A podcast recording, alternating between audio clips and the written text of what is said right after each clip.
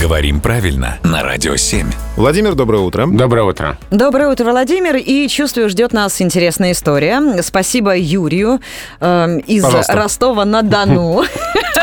Не надо. Ну вот. А, Он просит рассказать о происхождении выражения «бабушка надвое сказала». Да, сейчас будет такая длинная история, прежние времена. Да, наливайте кофе, да, присаживайтесь такая поудобнее. дере- деревенская избушка, там сидит такая бабушка-гадалка и предсказывает, сбудется, не сбудется, любит, не любит. Вот примерно туда. Ой, люблю я все это так. На самом деле выражение «бабушка надвое сказала» — это усечение пословицы Бабушка надвое сказала, либо дождик, либо снег, либо будет, либо нет. И это выражение связано с гаданием как остатком языческих верований.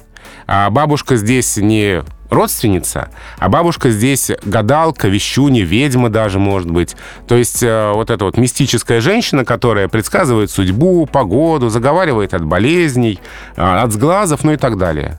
И то, что мы вот так иронически говорим, бабушка надвое сказала, неизвестно, сбудется или нет, а тут как раз передается то самое ироническое отношение к гаданию. А почему именно надвое? Да, здесь такое интересное слово, а, которое мы сейчас чаще используем в значении на две части. Ну, там, разрезать арбуз надвое. Но здесь есть и второе значение с возможностью двоякого понимания. И как раз это значение реализуется а, в этом выражении. Кажется, это ну, одно из немногих выражений, где это слово встречается в таком значении. Ну что, надо четко и однозначно сказать, что если есть вопросы Владимиру Пахомову, то отправляйте прямо на наш сайт radio7.ru в конверт.